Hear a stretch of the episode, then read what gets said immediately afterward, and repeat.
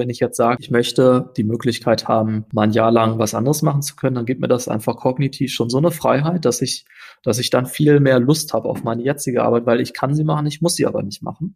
Und das ist ein tolles Gefühl.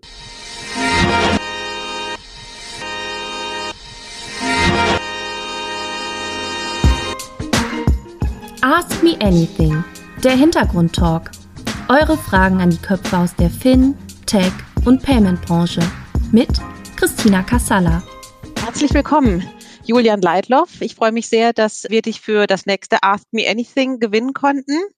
Wir beide haben ja schon mal über dein jetziges Unternehmen gesprochen, Fractal oder Fraktal. Das musst du gleich nochmal sagen, wie genau mhm. man es eigentlich ausspricht. Und einem breiteren Publikum bist du aber jetzt vor allen Dingen auch deswegen bekannt geworden, weil du mit meinem sehr geschätzten Kollegen Kasper von Finance Forward ein Buch geschrieben hast. Das nennt sich Kein Horn. Und darin sprichst du ja über die ungeschönte Wahrheit einer Unternehmensgründung. Ich habe es gelesen und dachte, ich würde gerne nochmal das Gespräch mit dir aufnehmen. Wir können da ja einen schönen Bogen schlagen, ähm, da du ja jetzt durch dein neues Unternehmen dich eben auch im ja, Fintech-Bereich im Grunde bewegst. Ich möchte dich bitten, dass du dich doch im Vorfeld einmal kurz vorstellst. 30, 40 Sekunden. Wer bist du? Was machst du? Ja, klar, gerne. Erstmal, Christina, vielen Dank, dass ich hier sein darf. Ich bin äh, Julia Neidloff. Ich bin äh, Mitgründer von Fractal. Ähm, wir sind ein ähm, Identity Provider im sogenannten DeFi-Bereich, also Decentralized Finance, haben sehr früh im Blockchain-Kryptomarkt äh, gesehen, dass es da an Infrastruktur fehlt. Ähm, wir sind da sehr enthusiastisch, was die Technologie angeht ähm, und auch äh, ja bereit, die ganzen Hype Zyklen sowohl im positiven als auch im negativen äh, so ein bisschen zu überstehen und trotzdem eben an, ähm, an der Infrastruktur zu bauen, die, die wir als sehr wichtig empfinden. Ähm, davor ähm, habe äh, ich zusammen mit äh, sehr guten Freunden Steelness gegründet, was eben auch Thema in dem Buch ist. Ähm, du hast gerade gesagt, ungeschönt, das stimmt, äh, im Positiven wie im, im Negativen. Ähm, der, der Grund, warum Kasper und ich da damals gesagt haben, lass uns doch mal dieses Buchprojekt angehen. Und da muss man ja auch dazu sagen, das war irgendwie zweieinhalb Jahre vorher, äh, bevor so ein Buch dann auch mal wirklich kommt, ähm, war, dass wir gemerkt haben, irgendwie so, so ja, so richtig mal erzählen, wie es dann wirklich war, dass das ähm, kommt eigentlich sehr wenig vor und das, was irgendwie dann doch berichtet wird, ähm, entsprach zumindest nicht meiner unternehmerischen Realität. Ähm, und ähm, da einfach mal zu sagen, dass es echt auch zum Teil ziemlich hart ist ähm, und auf der anderen Seite man aber auch mit keinem tauschen wollen würde. Ähm, das war mir wichtig, uns wichtig. Ähm, ja, das ähm, kam jetzt im Oktober raus. Ähm, das ist natürlich neben dem so einem Unternehmen zu, zu führen zu haben, ähm, war das schon nochmal eine sehr herausfordernde äh, Geschichte, äh, aber auch sehr erfüllend, weil ich wir viel Feedback bekommen haben und ähm, ja, sowohl Positives, aber auch äh, Negatives und beides aber auch wichtig ist, glaube ich. Weil wenn man sagt, man schreibt ein ehrliches Buch, dann gehört es auch dazu, irgendwie sich damit auseinanderzusetzen. Mhm. Ähm, persönlich bin ich gerade ähm, sehr gespannt, äh, da würde ich auch gerne heute drüber sprechen, ähm, wie sozusagen die Startup-Szene, aber auch die Finance-Szene ähm, ja doch noch sehr äh, weit weg ist von dem, was da gerade im DeFi-Bereich passiert. Und ähm, das, das verstehe ich nicht so ganz. Ähm, und äh, ja, da kann man sicherlich auch kontrovers drüber diskutieren, wie nachhaltig ist das. Ähm, auf jeden Fall, glaube ich, ist es sehr spannend, diese Gespräche zu führen und deswegen freue ich mich sehr jetzt auf unser Gespräch. Okay, für alle, die dein Buch nicht gelesen haben, ähm, wo kommst du her? Wo bist du aufgewachsen? Und bist du das klassische Gewächs einer Unternehmerfamilie oder wie bist du zum Unternehmertum gekommen? Das bin ich gar nicht und deswegen habe ich auch so ein bisschen das Buch geschrieben. Ich war an der Privatuni und da war auch tatsächlich so irgendwie dieser, dieser Spirit, den ich da bekommen habe an der Zeppelin-Uni, ähm, der mich dazu gebracht hat, auch wirklich zu sagen, so, oh wow, okay, ich, vielleicht könnte ich das ja auch sogar machen. Ähm, und so dieser Moment, der war für mich so wichtig, dass ich irgendwie auch später gedacht habe, so, wie kann ich den denn irgendwie weitergeben? Um, ähm, und das eben auch der Grund ist, dass wir dieses Buch geschrieben haben, weil wir gesagt haben, wir müssen mal erzählen, wie es ist, weil im Endeffekt kocht man halt auch nur mit Wasser und es ist einfach eine harte Arbeit und ein sehr langwieriger Prozess, um da irgendwie hinzukommen. Ähm, ich selbst äh, komme aus Paderborn, ähm, bin äh, über Umwegen Dortmund, Würzburg und so dann da aufgewachsen. Ähm, ähm, meine Eltern ähm, haben, äh, waren beide die ersten, die studiert haben in der Familie. Ähm, wobei ich auch sagen muss, so, ich hatte halt trotzdem so ein ziemlich privilegierte, äh, also bildungsbürgerliche äh, Erziehung so, ne? Aber ich glaube schon, dass da so ein bisschen so von dem Mindset her, habe ich das halt vor allem an der an der Uni gemerkt, ähm, dass es da doch nochmal einen ordentlichen Unterschied gab, ne? Wo mhm. irgendwie, ich habe zuerst ähm, Deutsche Bank, Frankfurt, ähm, duales Studium, das war für mich schon so, das war schon so das, das, das Beste, was man so machen kann. ähm, und das ist es sicherlich auch. Ähm, ähm, wenn man eine gewisse Karriere zum Beispiel anstrebt, aber so dieses daraus ausbrechen, was definitiv auch schon damals so äh, schon angelegt war, ähm, das habe ich mich nicht getraut. Ähm, mhm. Und ähm, da musste ich wirklich, sage ich mal, für mich einmal so diese Haken hinter die Erwartungen haben, die vielleicht gar nicht so meine Eltern an mich hatten, sondern so ich an mich hatte, so den ne, die, die richtigen, äh, die Sachen, die irgendwie von einem, wo gesagt wird, ja, das ist dann eine gute Karriere, da einmal den Haken hintersetzen, um dann äh, irgendwo die Freiheit zu haben, um so die verrückten Sachen zu machen. Aber ähm, glaubst du denn, du hättest das, was du an der Privatuni gelernt hast, auf der normalen, so, und ich mache gerade so Gänsefüßchen, ähm, nicht gelernt? Das kann ich nicht so ganz sagen, weil so ein duales Studium ist ja sehr verschult. Und ähm, das kann man auch nicht mit einer öffentlichen Uni vergleichen. Deswegen äh, fehlt mhm. mir an der Stelle irgendwo der Vergleich. Also was ich sagen kann, ist, dass ich ähm, da schon einfach, und ich glaube, das ist auch so ein bisschen das Profil dieser Uni, ähm, dass ich da schon auf einen Haufen von Menschen geschmissen wurde. Ähm, und die hatten, weiß Gott, äh, nicht alle einen, privileg äh, krass privilegierten Hintergrund. Ähm, äh, und das kann auch einfach sein, dass dieser, dieses Selektionskriterium ähm, da einfach gut funktioniert. Und das geht ja interessanterweise nicht ums Geld, weil jeder, der da hingeht, inklusive mir zum Beispiel, kriegt ja auch einen Kredit von der Sparkasse da vor Ort, äh, um da auch studieren zu können. Den stotter ich jetzt halt noch über ein paar Jahre ab, aber hey, ähm, das hat sich schon gelohnt. So, also ich, das ist gar nicht der Filter, den ich meine. Der Filter ist eher so, ähm, dass die, äh, dass die da mit dieser Überforderung werben. So, und wenn ich sage, ich möchte aber ganz klar wissen, wo ich ende, dann gehe ich woanders hin, dann gehe ich nicht zu dieser Uni. Und da waren eben dann sehr, sehr spannende Leute dabei. Und das waren jetzt auch gar nicht alles irgendwie Leute, die nachher gegründet haben, sondern auch im, äh, im, im kulturellen Bereich, Eva, die jetzt irgendwie Deutschland 3000 macht oder ne, ganz, äh, ich war mit einem Bürger, jetzigen Bürgermeister irgendwie zusammen äh, in einer Kohorte und das waren sehr spannende Menschen, die halt einfach mal gesagt haben, ist okay, wenn da sehr viel Unsicherheit ist und auch Überforderung und damit kann ich und möchte ich umgehen und dieser Mindset, äh, der war eben ausschlaggebend. Ähm, mhm. Und ich glaube, man muss diese, diese Pockets von Leuten und diesen Mindset irgendwo auch finden. Äh, und den gibt's nicht nur an Privatunis, ganz klar. Mhm, mhm.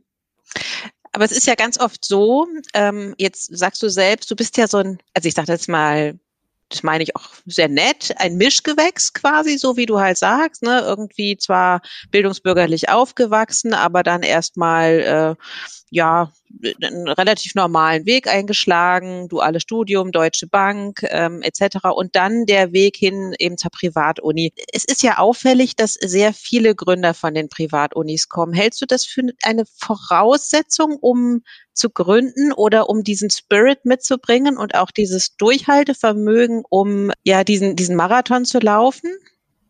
Nein, halte ich nicht als Voraussetzung. Ich glaube, äh, dass wir da sehr viel Talent verschenken, wenn wir das als Filtermechanismus anwenden. Tatsächlich glaube ich eher das Gegenteil, dass es sehr viele Leute mhm. gibt, die einfach gelernt haben, mit Rückschlägen umzugehen, dass das eigentlich die, die Number One äh, Skill ist, sowohl Selbstwirksamkeit zu, zu haben und zu wissen, dass, ähm, dass man selber eben äh, was machen muss, um Dinge zu verändern. Das klingt jetzt trivial, aber das ist ähm, weiß man auch aus der Forschung, ähm, dass das einfach äh, eklatant ist für den Erfolg. So und dann halt auch ähm, Frustrationstoleranz und so in dieser Kombination, äh, das ist wichtig. So und dann hat man das, das hat man, wenn man früh äh, ja auch damit äh, gewohnt ist, mit solchen Rückschlägen umzugehen, weil das ist eigentlich Gründen, ist halt eigentlich Krisenmanagement, ja. Und insofern, also die besten Gründerinnen, die ich kennengelernt habe, die hatten einen Hintergrund, wo sie mit Rückschlägen umgehen, sehr früh gelernt mhm. haben. Heißt das aber, dass man die unbedingt trifft? Jetzt in der Gründerwelt ähm, nicht unbedingt, weil den Filter gibt es trotzdem noch und das ist gar ist Eben. nicht unbedingt ein Vorwurf, äh, mhm. aber es ist einfach es ist einfach menschlich. Ich wähle Leute aus, die so sind wie ich. Mhm. Wenn ich aber an der Privatuni war und diese Leute kenne, dann nicht, der ist so wie ich, auch wenn das indirekt ist. Ich meine, da muss man nicht irgendwie Kahnemann für lesen, um das irgendwie intuitiv ja. zu verstehen. So, ja. das wissen wir auch einfach seit den 70er Jahren so. Und da muss man da halt mhm. irgendwie so ein Gegenbias irgendwie reinwerfen. Und wenn mhm. das eine Branche selber nicht kann, dann muss man das irgendwie anders organisieren. Äh, interessanterweise ist ja die Branche selber schon daran interessiert. Also sie sehen ja, wir haben da ein Problem, Leute. Ne? Also das Problem mhm. ist ja nicht nur irgendwie, wenn man das jetzt auf eine Gründerquote von Frauen zum Beispiel sich anschaut, sind ja nicht noch, noch nicht mal die Gründerinnen selbst, sondern das sind die VCs. So, wenn du vier Prozent VCs hast, die halt sagen, hm, das könnte ja auch mal eine Frau sein, die ich finanziere. Äh, und das ist ja auch, muss man, da muss man immer diese Disclaimer setzen, weil ansonsten ähm, rümpfen andere zurecht und sagen, ja, also ist das ja nicht ganz. Stimmt. Aber im Grunde, wenn man es jetzt mal im Schnitt betrachtet, schon.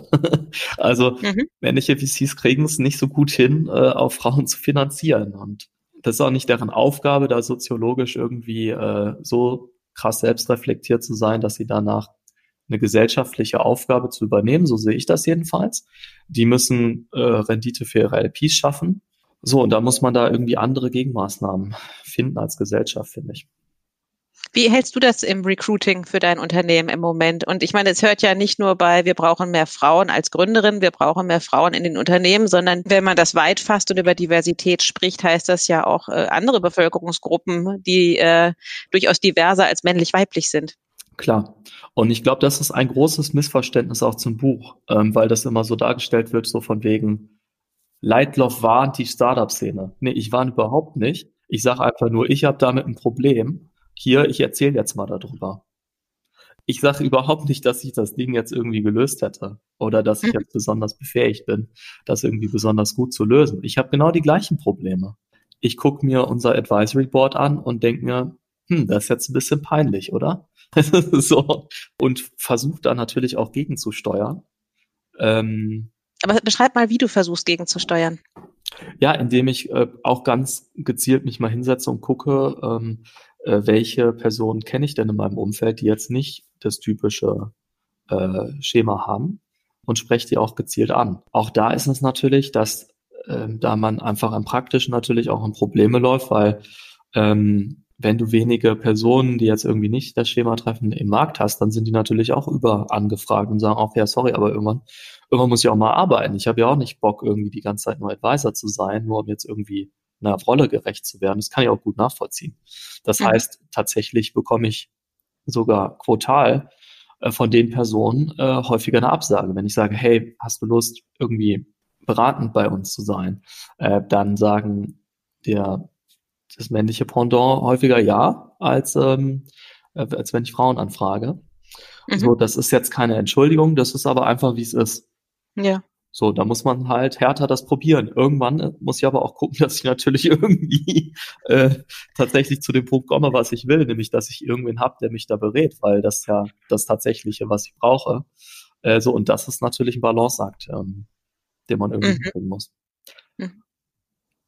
Aber du hast ähm, ein, ein gutes Stichwort gesagt, Rückschläge. Und nochmal eingangs zurück zu äh, ungeschönte Wahrheit der Unternehmensgründung. Ähm, hast du dir erstens Gedanken darüber gemacht, ähm, dass dir dieses Buch auch zum Nachteil gereichen könnte, weil du ja viel übers Scheitern sprichst. B, ist das eine typisch deutsche Frage und ähm, war es dann letztendlich auch so oder darf man mittlerweile in der, in der Branche auch übers Scheitern sprechen? So, das waren jetzt drei Fragen auf einmal und ich habe in meiner Ausbildung gelernt, man darf das nicht tun. Hast du sie noch im Kopf?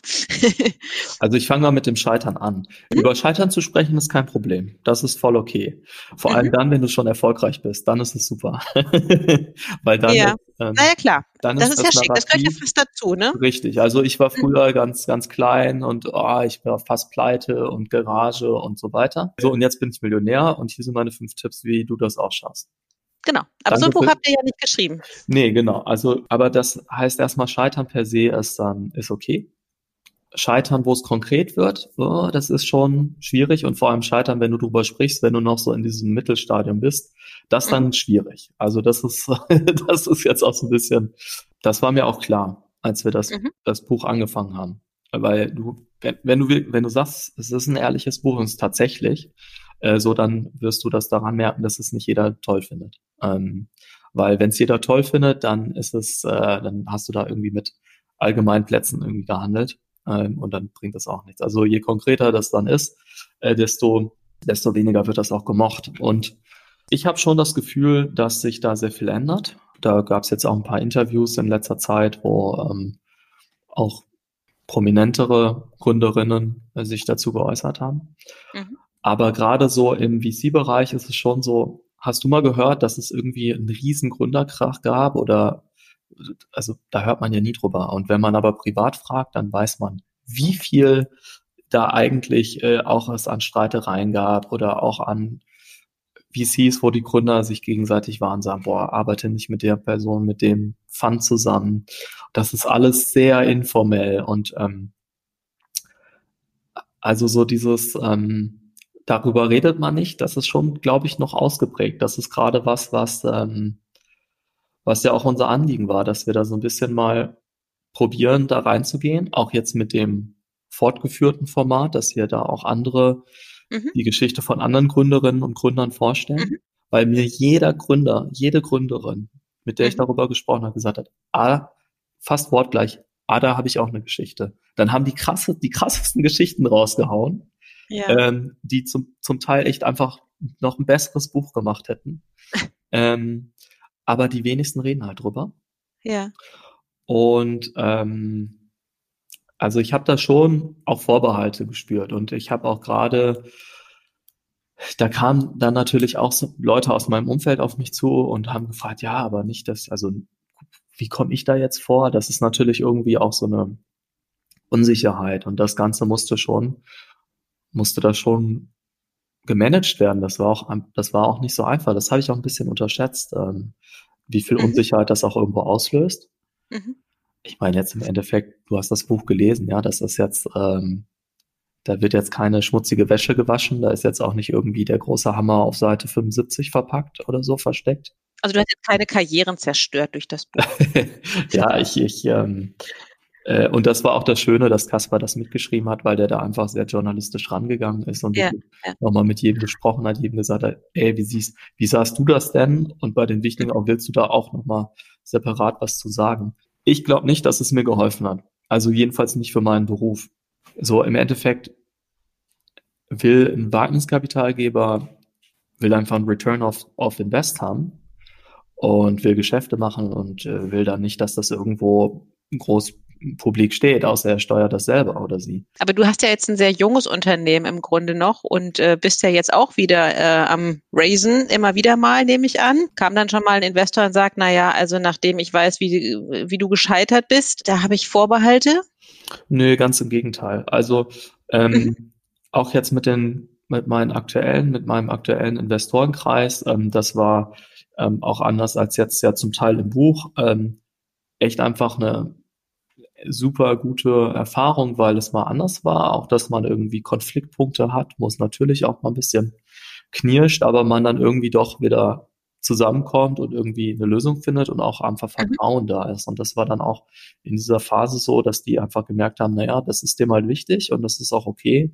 Äh, so, und das muss man halt alles irgendwie transparent absprechen und dann, dann passt das auch. Und witzigerweise, ähm, das war, das ist gar nicht so lange her, dass ich da auch nochmal mit den Angels, die ähm, investiert haben, darüber gesprochen haben, die sagen, nee, Hammer, das ist eigentlich genau andersrum, weil wir wissen, vieles geht schief. Aber wenn du dabei bleibst und dann kämpfst und dann die Sachen durchziehst, das ist eigentlich das, was ich sehen will. Also wie gehst du um damit, wenn es scheitert, weil jeder wird zu dem Punkt kommen, wo es echt nicht gut läuft.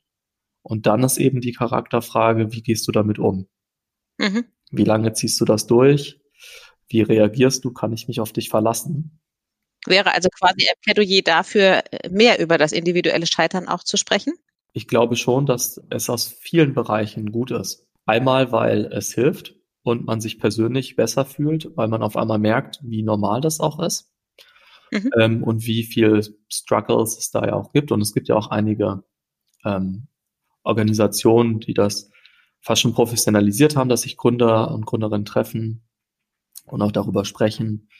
Ähm, dann ist es noch zusätzlich so, dass das, ähm, dass es das Gründen so ein bisschen normalisiert. Das heißt, man macht sich da nicht so einen Erfolgsdruck, ähm, dass man, dass es zu jeder Zeit immer top laufen muss, ähm, wenn man einfach weiß, dass es zu 60 Prozent der Zeit so semi läuft und wenn man Glück hat, zu 20 Prozent der Zeit äh, richtig gut. Aber das ist schon auch fein, selbst bei Sachen, die nachher wirklich sehr, sehr erfolgreich werden. Also ich glaube, das hilft tatsächlich durchweg, mhm. das zu tun. Okay. Also Stilnest hat ja, du darfst das gleich korrigieren, wenn es nicht ganz stimmt, ihr habt ja Schmuck aus dem 3D-Drucker verkauft und habt dafür ja auch Designer gewonnen, die ihre Entwürfe bei euch haben drucken lassen. Stimmt es? Also ohne da vom Fach zu sein, könnte ich mir aber vorstellen, ähm, dass die Schmuckbranche schon nicht ganz einfach ist. Aber ist die Fintech- und Bankenbranche nicht noch ein viel größeres Haifischbecken? Also wir sind ja als in einer aus einer absolut technischen Gründung gekommen. Das war auch immer unser Problem, weil wir gesagt haben, hier, wir haben eine Lösung. Ähm, findet ihr das nicht alles toll? Und ähm, dann haben die ähm, wir haben uns relativ strukturiert angeguckt, okay, super 3D-Druck jetzt für Konsumenten, Individualisierung.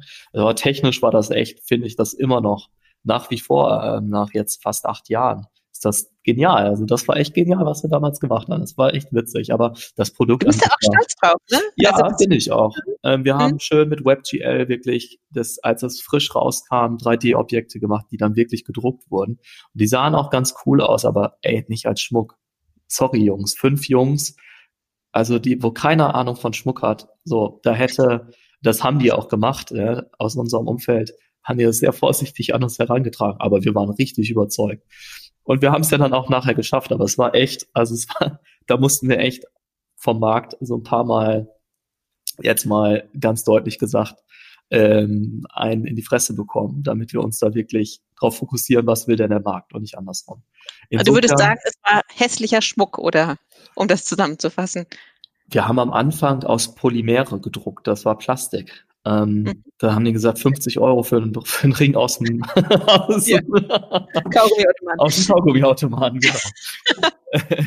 Äh, das haben wir dann irgendwie, also bis wir auf den Trichter kamen, äh, das mit äh, ähm, äh, äh, mit, mit, mit ähm, Wachs zu drucken, um das dann in Silber zu drucken. Ähm, so, und dann ging es irgendwann aufwärts.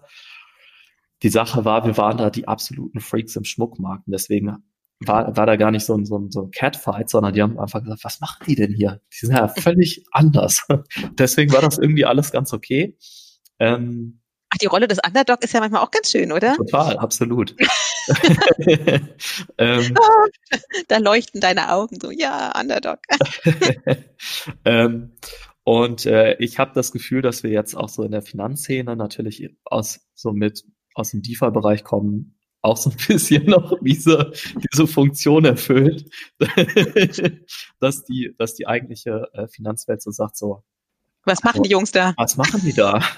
ähm, wir, wir, man, man, muss dazu sagen, dass wir ja gar nicht so sehr in der Finanzwelt irgendwie aktiv sind. Also wir, ähm, äh, wir haben dann das so ein bisschen angetestet. Liebe Banken, findet ihr das toll? Wir waren da bei einer deutschen Großbank im Vorstand, haben da irgendwie, sind dann hingeflogen, das dann erzählt, waren nochmal da und das war total spannend und dann soll es irgendwie implementiert werden. Aber dann sind wir natürlich absolut in diese Mühle geraten und da wurde überhaupt nichts implementiert. Und das wollten wir mal testen. Und äh, interessanterweise ist das auch im Fintech-Bereich für uns so. Also ich habe das Gefühl, äh, Fintech und, und Blockchain, das ist so, also das ist so ein, so ein, so ein Venn-Diagramm, was sich so kaum überlappt. Also das ist mhm. so, äh, ist kaum Überschneidungen. Ah ja. Mhm. Ähm, und ähm, die einen machen da für ihre Branche was ähm, und äh, die anderen versuchen das so ein bisschen so im Konsumentenbereich, hey, die wollen jetzt vielleicht auch mit Bitcoin mal handeln, so, aber das ist so far removed, dass wir eigentlich auch gar nicht mehr im Fintech-Bereich groß unterwegs sind. Also ich kenne die natürlich zum Teil und mag die auch sehr gerne. Und ähm, dann spreche ich ab und zu mal wieder mit jemandem, der halt sagt, hey, ne, wie siehst du das denn jetzt da und da? Äh, das, das sind dann eher so private Trading-Gespräche als jetzt irgendwelche wirklich technischen, wie könnte ich da was implementieren? Mhm.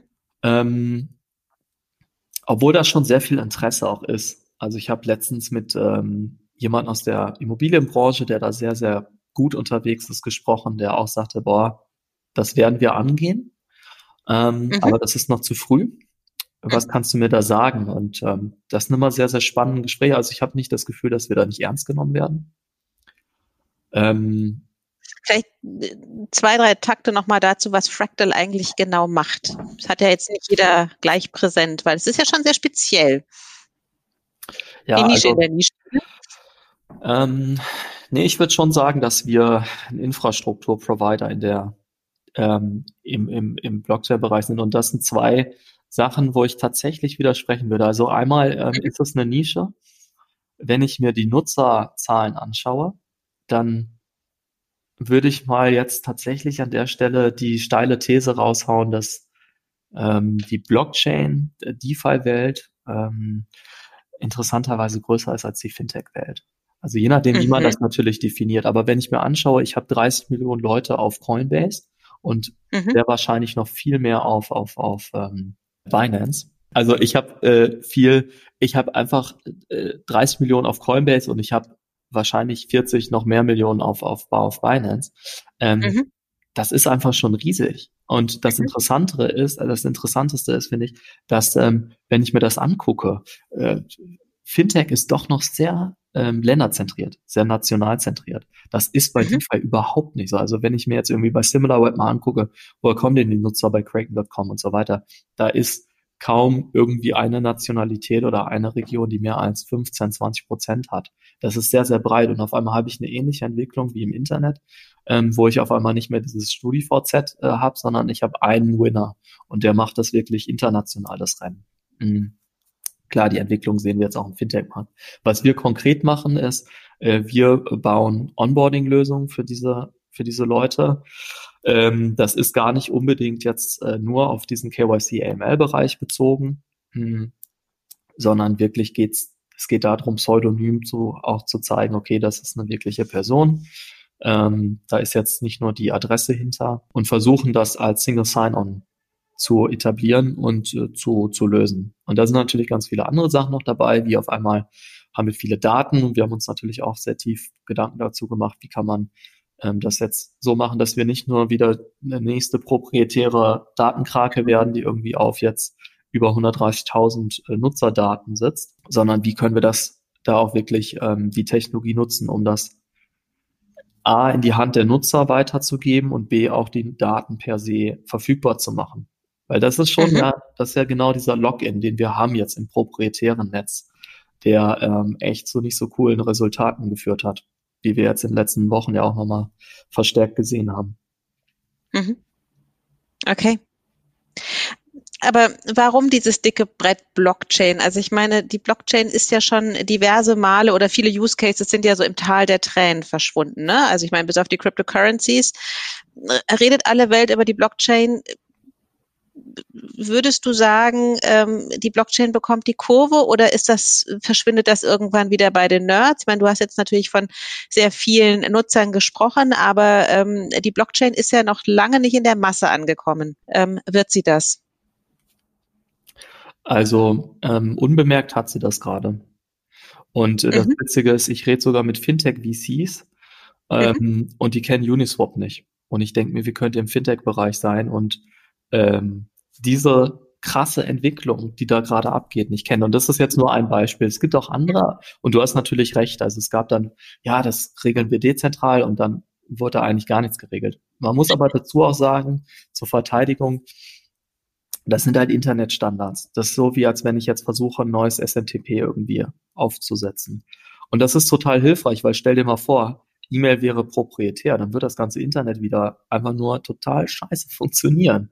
Weil wenn jetzt dann Google nicht mit GMX verknüpft wäre und dann müsste da irgendwie wieder was gezahlt werden und bla bla bla bla. Das haben wir zum Glück nicht, weil die frühen Internetpioniere gesagt haben, nee, da nehmen wir jetzt kein Geld für und das gehen wir einfach raus und sagen, jeder nutzt jetzt mal bitte SMTP. Und das heißt, im Endeffekt habe ich so eine U-Bewegung von einem total freien, offenen Internet zu einem total proprietären und hoffentlich mhm. wieder zurück. Und ein konkretes Beispiel ist eben Uniswap. Was passiert da gerade? Wir haben ein dezentrales Protokoll, was ähm, Kryptohandel abwickelt. Das heißt, ich habe eine Börse und so Binance ist ja jetzt, also ich glaube, ist jetzt kein Geheimnis, dass jeder VC gerne bei Binance investiert wäre ähm, oder bei Coinbase. Ähm, das ist einfach hochprofitabel. Was machen die? Die vermitteln eigentlich nur, äh, Trader A hat ein paar Bitcoins, Trader B will's kaufen, super, ich verknüpfe die und nehme halt Geld dafür. Mhm. Und das wird gerade en masse mit äh, Uniswap abgewickelt. Und der Witz dabei ist, da ist, da gibt's keine Börse, da gibt's keine, da gibt's kein Unternehmen, was da irgendwie diese Marge abgreift, mhm. sondern die Kleinstmarge, die da doch fließt, das fließt an die Leute, die dezentral die Liquidität bereitstellen. Das ist, das hat so einen Impact. Jetzt erstmal nur auf die Blockchain-Branche, aber also als als Börse, Deutsche Börse CEO und Börse Stuttgart CEO würde ich da ganz bei den sogenannten Decentralized Exchanges würde ganz hellhörig werden. Mhm. Weil das auf einmal, das kommoditisiert ähm, ein Geschäft, was so ertragreich war in den letzten 200 Jahren. Und wenn ich jetzt mir dann angucke, ja, Asset-Tokenisierung hat bisher noch keinen Impact gehabt, aber auch weil die Tools nicht da waren. Auf einmal sind die Tools da.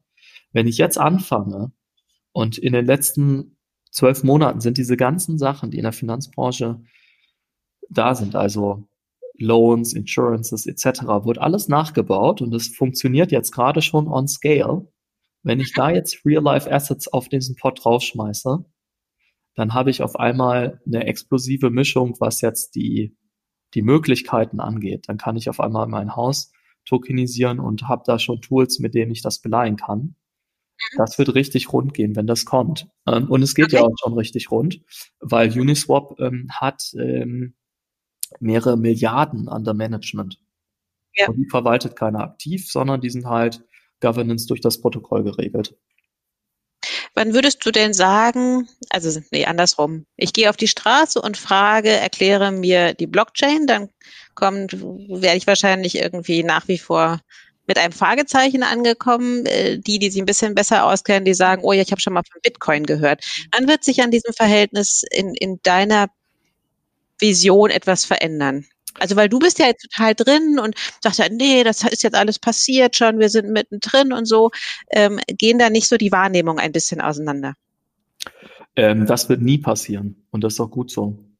Weil ah, ja. wenn ich jetzt auf die Straße gehe und sage, erklär mir mal bitte SMTP, hast du heute schon, hast du heute schon SMTP benutzt? Dann gucken die mich an und sagen, äh, sag mal, kommst du gerade aus dem Bergheim? Nee, kann ja nicht sein, ist ja gerade geschlossen.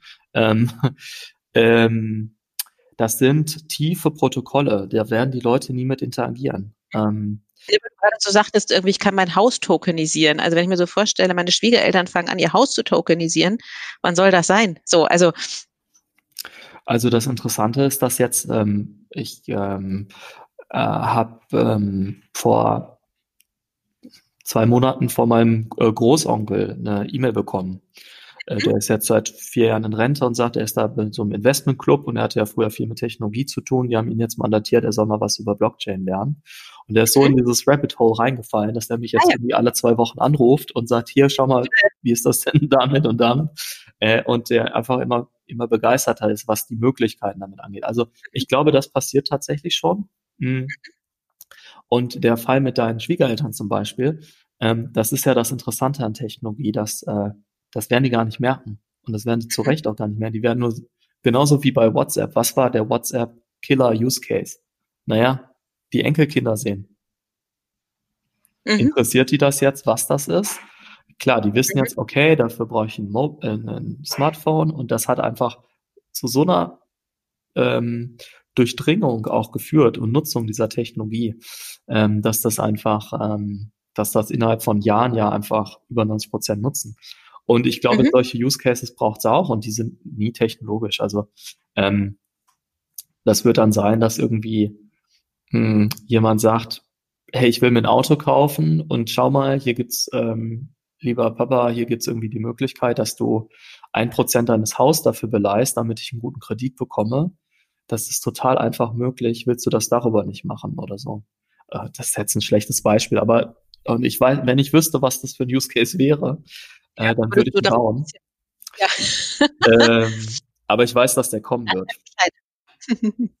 Genau, aber äh, guter Punkt. Ne? Ähm, warum reden wir eigentlich immer über die ganzen Einhörner? Ist das überhaupt so gut für den Markt? Und ist die Milliarde eine relevante Kenngröße? Wir haben ja im Buch das da Verballhorn und Keinhorn genannt. Also so ein bisschen. Äh, Wer kam eigentlich auf die äh, das, das war Kaspers Freundin tatsächlich. War nicht wir. Also da für, mit dem Buch haben sowieso viele mitgearbeitet und mitgelitten. Äh, das ist wie bei einer normalen Gründung. Also das sind nicht nur die Gründer, die da irgendwie äh, ein Share drin haben. Es gibt, ich bin da zweigeteilt. Ähm, auf der einen Seite, ähm, aus einer persönlichen Sicht, ist es natürlich so, dass ähm, diese Fokussierung auf diese Extremereignisse, was natürlich auch spannend ist. Also auch von den Medien her. Ich selber will ja auch Stories lesen, die irgendwie extrem sind oder spannend sind. Das ist natürlich so, boah, der hat eine Milliarde Euro jetzt Unternehmen geschaffen. Da möchte ich drüber lesen. Ich meine, wobei das ja auch heutzutage jetzt nicht mehr so, ähm, so die Ausnahme ist, diese Einhörner, so wie früher.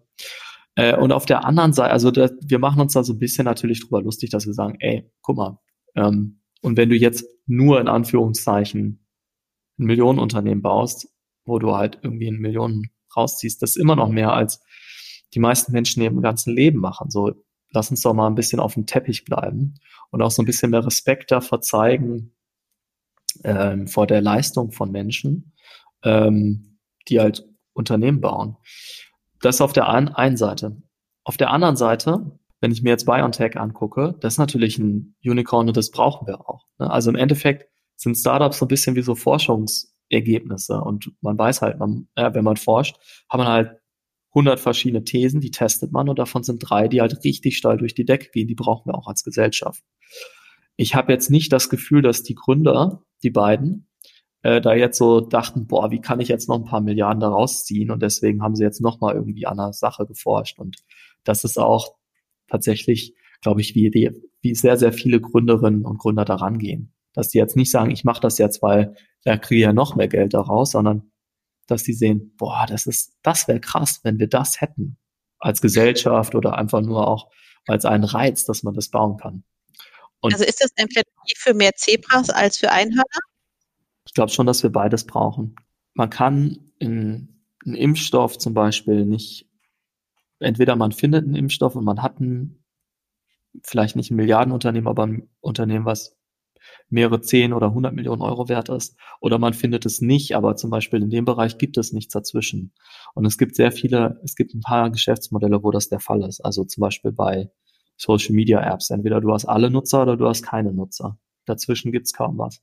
Ähm, aber es gibt natürlich total viele Geschäfte, wo das völlig anders ist. Ähm, und äh, was das Interessante ist jetzt auch mit dem Feedback ähm, zum Buch ist, dass mir sehr viele Gründerinnen und Gründer auch geschrieben haben, gesagt haben, boah, das ist so, wenn man die ganze Zeit irgendwie arbeitet und man sieht, wie schwerfällig das ist und das ist, dass man nicht irgendwie alle vier Monate die krasse Millionenrunde verkünden kann und so. So, dass, das mal zu lesen, das tut gut. Und ähm, ich habe aber auch gemerkt, wie viel Respekt da auch in der Gründerszene ist für andere Gründerinnen, ob die jetzt erfolgreich sind oder nicht. Und, und das ist und das ist schön. Und das ist ein Plädoyer tatsächlich für mehr, für mehr Zebras. Auch für, ich glaube, was wir auch nochmal gucken müssen, ist, dass wir eine diversifiziertere Finanzierungsmöglichkeit haben. Ähm, weil ein VC braucht halt einfach ein 5x oder am, am besten noch mehr. Das ist einfach so, um diese Fondsstruktur äh, erfolgreich machen zu können. Weil wenn ich 80 Prozent habe, wo ich weiß, die scheitern, äh, dann müssen halt einfach die 20 Prozent entsprechend mehr ähm, rausholen. Das ist auch okay so, weil die in total riskante Sachen gucken. Wir sind sozusagen die, die U-Boote, die halt gucken, wohin könnte unsere Gesellschaft irgendwo gehen und halt diese Risiken auch einbauen. Nicht zu Recht wird auch das VC-Geschäft natürlich gefundet, weil das für uns als Gesellschaft total wichtig ist, dass wir das machen, weil sonst sind wir stuck, wenn wir immer nur linear gucken. Wie können wir das immer ein bisschen besser machen?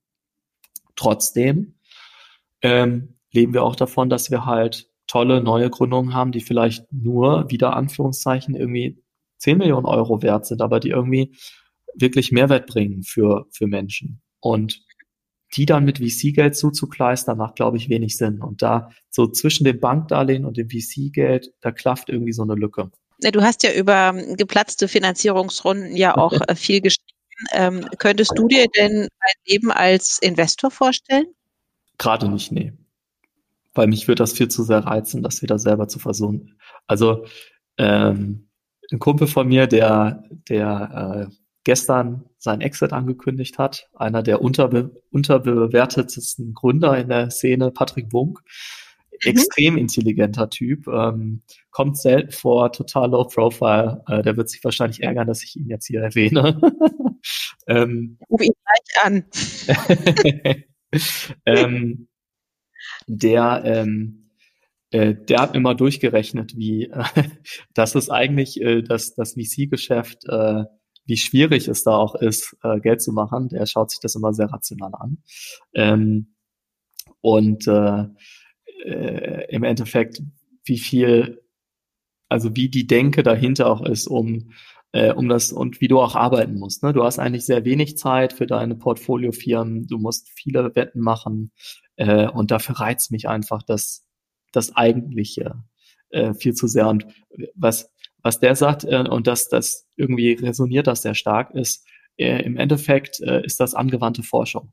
So, man sagt nicht nur theoretisch, ich denke, das könnte so und so sein und ich gucke mir das mal an und er kann das sagen. Er hat damals ähm, im in, äh, ich glaube, Ökonometrie äh, gerade promoviert, als er dann doch ähm, sein Startup gegründet hat. Ähm, sondern du führst es wirklich durch. Du hast Skin in the Game. Und wenn du falsch liegst, dann hat das echt Auswirkungen auf dich. Aber das reizt, das ist irgendwie so reizvoll. Und ich glaube, wenn ich irgendwann mal wirklich ähm, mal eine Pause brauche und nicht viel Geld auf der hohen Kante hast. Und, genau, und das Geld natürlich habe, das darf man nicht vergessen. oder mir, oder mir ähm, reiche Leute das Geld anvertrauen. Dann könnte ich mir das schon vorstellen. Aber ich glaube, mich würde es immer reizen, da auch selber mhm. dabei zu sein. Mhm. Na, ich fand es ja ganz spannend, dass du äh, auch ganz offen gesagt hast, äh, dass du äh, vielen Euphemismen irgendwie so äh, auf den Leim gegangen bist. Kannst du mittlerweile ein Wörterbuch äh, Gründer, Investor, Investor, Gründer schreiben? Mhm. Also es gibt ja jetzt auf Twitter diese äh, sehr amüsanten äh, Accounts, die die VCs ein bisschen auf den ähm, ein bisschen ärgern und äh, so typische VC-Phrasen raushauen. Ähm, also das Typische ist natürlich, uh, I'll root for you on the sidelines. so die Absage, äh, sorry, ich werde jetzt nicht in dich investieren, aber ich drücke dir die Daumen, das wird ganz sicher toll. ähm, ja, dann investiere auch. genau, also ähm, ja, oder auch dieses Ding, ähm, ihr passt gerade aktuell nicht unser Portfolio. Ich meine, ja, klar. also da kann man auch eigentlich genau direkt sagen, no comment. also, ach, und das nervt einfach. Das ist einfach so, das ist so eine hohle Sprache zum Teil. Ich kann es ja auch nachvollziehen, weil du hast als VC nur zu verlieren, wenn du ehrlich bist, ne? Weil wenn du sagst, boah, Julian, ganz ehrlich, ich glaube voll nicht dran. Und außerdem äh, so, die Excel, die du mir geschickt hast, war voller Fehler, kein Bock drauf. So, dann werde ich im Zweifelsfall irgendwie sauer sein. So, und dann sagt er mir halt einfach, naja, ähm, sorry, aber falsche Phase. Und dann denke ich, ja, okay, dann halt nicht. Aber das, das ist so ein bisschen so ein inhärentes Problem in der Struktur. Ähm, mhm.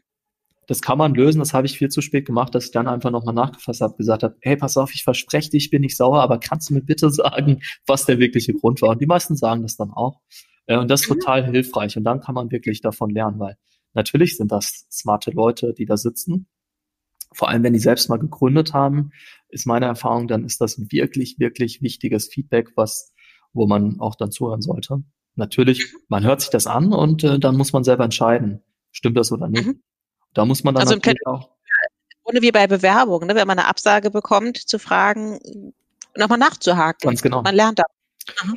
Das muss man sich auch nicht immer zu Herzen nehmen, weil manchmal hat halt jemand einfach irgendwie einen schlechten Tag oder so oder ist da einfach sehr anders gestrickt. Mhm. Man kann es nicht jedem recht machen. Äh, da muss man dann auch seine Linie ziehen, aber man muss halt auch manchmal, manchmal zuhören und wenn drei Leute einem das Gleiche sagen, dann kann man da mal ja. drüber nachdenken. Hast du denn Kriterien für Investoren, die du in den Cap Table lässt? Ja, man muss ja erstmal sehen, gerade als Erstgründer, das sind immer so Fragen, die hat man als Erstgründer zum Beispiel gar nicht, ne? Weil da ist man froh, dass mhm. man Investoren bekommt, die einem, die an einen glauben. Und ähm, danach hat man auch schon eine recht luxuriöse Sache, wenn man überzeichnet ist. Denn das kommt so für so, ah, ich will jetzt nichts Falsches sagen, aber so zehn Prozent der, der Gründung kommt das dann mal vor und die sind dann die, über die wir lesen, die eine krasse Bewertung haben. Für mich, und das kann man auch anders sehen, ist es schon wichtig, dass der Investmentmanager, mit dem ich arbeite, irgendeine Art von Gründererfahrung hat. Weil dann weiß ich, der achtet auf die richtigen oder die achtet auf die richtigen Sachen äh, und nervt mich nicht, wenn es gerade total hart zugeht und ich wirklich liefern muss mit dem Reporting hier und so aber geht mir dann auch, pusht mich auch, wenn er, wenn es okay läuft, aber der merkt, ja, da könnte der eigentlich noch eine, Sch eine, Schaufel zulegen. Und das hat sich als sehr vorteilhaft ausgewirkt. Ansonsten ist ein gutes Kriterium, ob die Leute dir vorher helfen. Das, ähm, das, und das mache ich auch gar nicht so jetzt aus irgendwie Filterkriterien, sondern einfach Leute helfen, wenn man sie fragt. Das ist eine sehr interessante und schöne Erfahrung. Auch selbst, auch wenn sie nicht investieren. Und tatsächlich witzigerweise ist es kommt dann auch gar nicht so selten vor, dass man einfach wie man in Kontakt bleibt, der einem oder die einem häufiger hilft. Äh, mhm. Und dann nachher doch noch ähm, die zurückkommt und sagt, hey, ich habe es mir überlegt, ich würde doch, ich würde doch das Ticket machen. Ah ja. Also mehr Transparenz in der Branche, weil es ist ja ganz oft so dieses, ne, dieses Gefühl, wie viel spreche ich denn über das, woran ich arbeite, wie viel gebe ich von mir preis, wie, ne, so, im, so, wie, so wie du das gerade schilderst, ist das ja ein, tatsächlich ein Plädoyer von, also ich, ich gebe mehr Preis, mal gucken, was zurückkommt. Ja, also ich glaube schon, dass sich da eine gewisse Offenheit auszahlt. Ich meine, da muss ich jetzt nicht was erzählen. Ähm, natürlich ist es auch so, als wie bei einem Festival. Also ich muss natürlich sagen, boah, das Line-up wird total geil. Und dann kommen die Leute und dann äh, kriege ich auch tatsächlich das Line-up, was ich haben will. Also es ist schon so, ne? Man muss schon auch daran glauben und man darf aber diesen Gap nie zu groß werden lassen. Mhm. Weil wenn, wenn du weißt, ja, da kann ich, da komme ich hin. Und natürlich, es ist nie sicher, aber das 80 Prozent Chance, das ist, das ist okay, finde ich. Aber wenn einem das auf die Füße fällt, dann hat man natürlich ein Riesenproblem. Weil im ja. informellen Markt ist natürlich die Reputation einfach sehr wichtig. Und wenn die Leute sagen, naja, wenn der das sagt, dann kommt das auch so, dann macht er das auch. Das ist halt mein Asset, was ich habe. Du hast ja die Auf- und Abs äh, erlebt. Ähm, hat sich dein Verhältnis zu Geld verändert? Weil das schreibst du ja sehr deutlich oder berichtet ihr ja sehr deutlich, ne? Äh, gestern noch irgendwie eine halbe Million und am nächsten Tag hat es nur noch für ein Bier im Weinbergspark ähm, ja. gereicht. Also ich hatte verschiedene Phasen. Bier im Weinbergspark, aber Ich habe äh, das äh, Geld der Firma, ähm, das war mal sehr separiert. Das kann ich aber schon von der Bank. Also nur weil ich da jetzt jemandem 200.000 Euro auszahle, hat sich da irgendwie nicht mein Verhältnis zu meinem zu Geld per se verändert. Was äh, schon interessant war, auch damals schon, ist zu gucken, ähm, so eine Einordnung zu bekommen von dem eigenen Vermögen zu dem, was generell irgendwie an Vermögen da draußen ist. Ähm, ähm, so gerade als ähm, als so dualer Student, wenn du da vorstehst und da kommt jemand rein und ich dachte vorher immer, man kann das irgendwie sehen. Ne? Jemand kommt rein und man kann schätzen, wie viel Geld da ist. Und dann stehst du da und ich habe tatsächlich so die, äh, die Schule, ähm, ist nicht die harte Schule, aber die typische Ausbildung durchlaufen für ein halbes Jahr und stand dann auch am Schalter. Und da kam jemand rein, mhm. da habe ich immer geguckt, okay, wie viel, wie viel Vermögen hat er wohl? Ah ja. Mhm. Und, und ich kann es nie einschätzen. Ich habe echt gemerkt, so, boah, da bist du echt schlecht drin. Das kann man schwer sagen. Also die Prada-Tasche ist jetzt nicht unbedingt ein Zeichen für das Vermögen.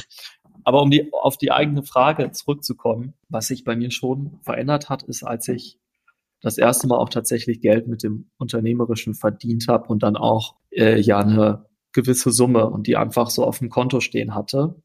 Und das eine nach der Phase, wo ich, wo mich eigentlich Geld überhaupt nicht interessiert hat, wo mich äh, auch nicht interessiert hat, ähm, dass wir jetzt irgendwie quasi pleite gehen. Das war vielleicht irgendwo naiv, aber auch eine, wahrscheinlich auch ein Selbstschutz, aber auch irgendwo äh, hatte ich da auch ein geringes Risiko, weil ich wusste, okay, ich höre jetzt auf und einen Monat später habe ich einen Job. Und da muss ich halt Schulden zurückbezahlen für ein, zwei Jahre und dann hat sich die Geschichte auch. So, aber irgendwann ändert sich das natürlich und du bist nicht mehr 25 und du hast dann auch willst jetzt nicht irgendwie jeden Cent dreimal umdrehen und ähm, dann so eine gewisse Sicherheit zu haben, um einfach frei das machen zu können, was man machen möchte. Das hat schon für mich einfach nochmal einen Hebel umgelegt. Und das hat mich sehr frei gemacht, das hat mich auch sehr gelassen gemacht, glaube ich, im Umgang, dass ich jetzt nicht irgendwie so, so dieses Verbissene hat das so ein bisschen rausgenommen. Mhm. Das war eine, das war schon eine sehr, eine sehr gute Erfahrung. Nicht irgendwie, keine Ahnung, plötzlich äh, sieht man eine Veränderung auf dem Konto und man, keine Ahnung, ich weiß jetzt nicht, ob du irgendwas sammelst oder irgendwie sowas, ne, dass man denkt, oh, dann kann ich mir das als erstes kaufen und ähm, hat das quasi schon bei sich zu Hause stehen oder im Schrank hängen oder in der Garage oder sowas und dass sozusagen diese, diese schnellen Träume nicht mehr geträumt werden? Ich habe ehrlich gesagt nicht diese, diese, ich habe nicht diesen Belohnungsmechanismus irgendwie. Also das, was ich mir leisten will, das sind eh Sachen, die ich mir eh schon leisten kann. Was für mich, für mich ist Geld eher was, ist ein Gestaltungsspielraum, Gestaltungsmöglichkeit. Mhm. Ähm, und diese Freiheit zu haben, im Grunde ist es ein Äquivalent für Freiheit. Und das ist ja schon das Interessante, weil das ist für jeden irgendwie was anderes. Und für mich ist das einfach ein Gestaltungsspielraum. Also wenn ich jetzt sage, ich möchte irgendwie, ich möchte die Möglichkeit haben, mal ein Jahr lang was anderes machen zu können, dann gibt mir das einfach kognitiv schon so eine Freiheit, dass ich, dass ich dann viel mehr Lust habe auf meine jetzige Arbeit, weil ich kann sie machen, ich muss sie aber nicht machen. Und das ist ein tolles Gefühl. Oder dass ich vielleicht auch mal später in der Lage sein kann zu sagen, ey, ich finde das, was diese Person hier macht, so geil, ähm, dass ich der, dass ich das jetzt irgendwie auch finanzieren möchte. Gar nicht jetzt mal wegen dem finanziellen Aspekt, sondern einfach, weil ich das sehen will. Oder auch, dass ich vielleicht später mal in der Lage sein könnte, potenziell zu sagen, ich mache jetzt meine eigene Seed, falls mir das jetzt hier nicht passt oder so. Ähm, diesen Gestaltungsspielraum, ähm, das ist schon gut. Und den habe ich jetzt insofern, als dass ich sagen kann, dieses Risiko, dieses Erforschungsrisiko einzugehen, ähm, das, das kann ich, weil ich eben mir diesen Hintergrund jetzt erarbeitet habe, dass es für mich keine Katastrophe wäre, wenn es jetzt scheitert. Nochmal auf das Sternburg-Bier. Was ist denn das ähm, kulinarische Äquivalent zu Sternburg? Äh, Dosenravioli, Yum-Yums? Ja. habt ihr gegessen? Ja, wir, wir hatten tatsächlich die äh, gute alte Dosenravioli zu Mast im alten Büro. Äh, das hatte so ein 70er Jahre äh, ja. Charme. Ähm, da bin ich noch heute. Äh, es gab eine, es gab eine Mikrowelle, die hatten die Vormieter uns da gelassen. Das wird so von Universitätskohorte, Gründerkohorte zu Gründerkohorte übergeben. Mhm. Und der Andreas Gessler, den ich sehr, sehr schätze, der da diese Etage freigeräumt hat, der ist, der ist Verleger am, am Bodensee äh, und hat einfach ein Herz für, für uns Uni-Ausgründungen gehabt. Und hat er gesagt, komm, ich renoviere da jetzt nicht drin, aber ihr könnt mir da einen Unkostenbeitrag zahlen für Strom und, und Heizung und dann geht ihr da mal rein. Ähm, so, und insofern findet man da immer noch irgendwie so Artefakte früherer Gründungen. Wir haben zum Beispiel so diesen ganzen. Als Ravioli äh, werden einfach nicht, oder? Nee, nee, die, also, also wir haben da schon diverse Sachen, äh, gerade Alkoholiker noch gefunden, über die wir uns da tatsächlich gefreut haben. äh, ja, das war schon eine wilde Zeit. Und witzigerweise, ich habe jetzt ähm, ich habe äh, äh, noch letzte Woche mit einem Gründer gesprochen, der gerade noch an der Uni ist äh, und das gibt's immer noch. das sind immer noch immer noch die Ausgründungen in dieser Etage. Ist immer noch Ach, der schön. gleiche 70er Jahre Teppich. Ja, den möchte ich mir jetzt nicht vorstellen. nee, das äh, da, da würde ich jetzt auch nicht mehr unbedingt gerne in das Büro einziehen wollen. Ja, ja, okay. Aber also, so wie ich dich verstehe, scheinst du ja auch relativ risikofreudig zu sein, oder? Ja, das macht mir auch einfach Spaß. Was müsste man dir denn zahlen, damit du zurück zur Bank gehst? Es geht da nicht um, um Geld, es geht darum, was Sinnvolles zu machen. Und eine Sache, die Startups äh, manchmal nicht haben, ist äh, einen krassen Scale. Also das ist immer so ein bisschen so dieses ähm, was Cooles machen. Und wenn ich, wenn es jetzt der Laden von meinem Mitgründer und mir ist, dann können wir einfach machen, whatever, whatever mhm. we want. Ähm, so dass, aber unser Scale ist natürlich ein anderer. Ja, jetzt haben wir 130.000 Leute, das ist schon mal nicht nix. Da sind wir auch recht stolz drauf. Aber das ist jetzt natürlich nicht äh, die Kundschaft, die jetzt eine, eine deutsche Bank hat. Mhm. Und wenn die jetzt sagen, ey, bau mal das, bau mal ein DeFi-Ding für mich, also, und wir führen das jetzt mal in Schwellenländern ein, damit wir denen mal wirklich massiv Kredite so bereitstellen. Da würde ich sagen, boah, das ist schon, da hast du einen Impact, den hast du jetzt momentan nicht. Mhm. Das ist schon cool. Aber da du wärst kein Gründer mehr, sondern du wärst ja dann wieder im Angestelltenverhältnis. Das wäre für dich okay, ja? Es kommt immer auf den Grad der Freiheit an. Also ein Professor ist auch angestellt, aber ähm, der hat trotzdem eine Freiheit, die ist, äh, die ist, finde ich, sehr attraktiv. Der kann tun und machen, was er will. Ähm, und solche Jobs gibt's auch in der Bank. Ich witzigerweise, ich hatte, ich weiß gar nicht, ob ich das erzählen darf, aber doch, ich glaube schon, ich kann es ein bisschen ja. abwandeln. Also ich hatte einen, äh, einen Kollegen in der Bank, ich war so im Mittelstandsbereich und dann bin ich einfach auch mal durch die ähm, Abteilung gegangen, habe mir das angeguckt. Und es gab so ein paar Kollegen, die sahen, also die sahen überhaupt nicht aus wie Banker, die sind da irgendwie gekommen, wie sie wollten. Dann habe ich mal meine anderen Kollegen gefragt, die dann irgendwie kurz vorm Ruhestand waren, die kannten jeden und alles. Und dann sagten die, ja, ja, der hat ganz besondere Geschäftsbeziehungen. Ähm, so ganz so Nischenthematiken, irgendwie Kreditvergabe irgendwie an, an, an die Kirche oder so. So, und äh, die waren so unersetzlich, die konnten im Grunde machen und machen, was sie wollen, weil die Bank auch wusste, wenn wir den jetzt äh, feuern, dann, dann, dann gehen auch die Verbindungen woanders hin. Und ich glaube, es geht immer um den Grad der Freiheit, auch den man irgendwo hat. Okay. Und auch Zeit fürs Computerspiel. Ne? Du spielst Age of Empires. Was reizt dich an Age of Empires? ähm, als ich das Buch las, habe ich es meiner Familie erzählt und dann kam irgendwie, weil ähm, meine Kinder dürfen das nicht spielen, was sich daran reizt. Das war dann die Frage am Abendbrottisch. Ja, das ist ja ein ganz altes Spiel und äh, ich glaube, das ist so ein nostalgisches Ding. Also es ist ein, äh, es ist so ein bisschen wie Schach. Es ist so, es ist so simpel. Es ist irgendwie äh, ja, macht Spaß. Und äh, für mich ganz besonders, weil das ist einfach so eine Mischung aus mal mit den Jungs Zeit verbringen und mal nicht irgendwie groß nachdenken zu müssen, einfach mal so raus sein. Das ist so das Äquivalent zum Angeln. So einfach mal da sein, nicht groß was machen müssen, das, das kenne ich. Äh. und es macht einfach Spaß. Es ist mal was, mal was völlig anderes. Aber wann spielst du denn? Hast du Zeit für sowas? Ja, es kommt immer ein bisschen drauf an. Aber ich glaube schon, dass es auch wichtig ist, sich einfach auch mal ein bisschen Zeit zu nehmen. Und ähm, es gibt sicherlich auch äh, gesündere Berufe, äh, gesündere Hobbys, die man haben kann. Aber irgendwann habe ich auch keinen Bock mehr, dann irgendwie wieder zu performen und wieder irgendwie das Richtige zu machen, was dann einem von einem erwartet wird. Und dann habe ich auch einfach mal Bock, die den Kopf auszuschalten und einfach mit den Jungs ein bisschen zu zocken. Ich meine, was würdest du denn tun, wenn du plötzlich in Excel oder PowerPoint träumen würdest? Wäre das für dich ein Zeichen aufzuhören oder ist dir das sowieso schon längst passiert? Also in PowerPoint träume ich, habe ich noch nie geträumt, will ich auch nicht träumen, passiert auch mit Sicherheit nicht. also, also ich mag Excel tatsächlich sehr gerne. Äh, das ist jetzt das, das glaube ich, kann man hier in dem Podcast sagen, auf einer Party sollte man nicht eine Konversation damit beginnen. Wenn, wenn dir jemand gut gefällt, okay, über Excel flirten. Ja gut, also die, äh, die Problematik habe ich jetzt äh, nicht mehr, aber ähm, ich glaube auch so ist das jetzt nicht unbedingt, macht man sich da nicht als äh, der beliebteste Gesprächspartner äh, bekannt. Nee, also es sind so ein paar Geek-Sachen, die ich einfach gerne mag und unter anderem ist das irgendwie Excel-Modelle und dann kann es schon mal vorkommen, dass ich irgendwie aufwache und mir denke, ah, da hätte ich jetzt Bock drauf und dann stehe ich halt auf und mache das. Ähm, das geht halt auch so irgendwie Single Sign-On Identity-Lösungen. Kann man jetzt auch so sagen, okay, das ist jetzt auch nicht irgendwie ein Traumberuf.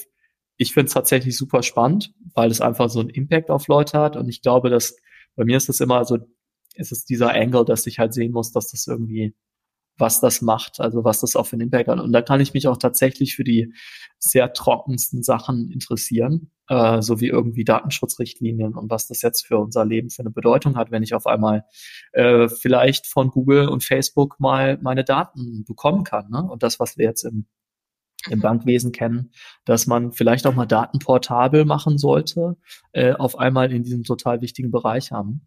Äh, so, dann kann ich da sehr, sehr leidenschaftlich zu sein, zu was, was irgendwie GDPR heißt. Habt ihr Fragen, die hier einmal besprochen werden sollen oder ein Thema, das wir zum Thema machen müssen?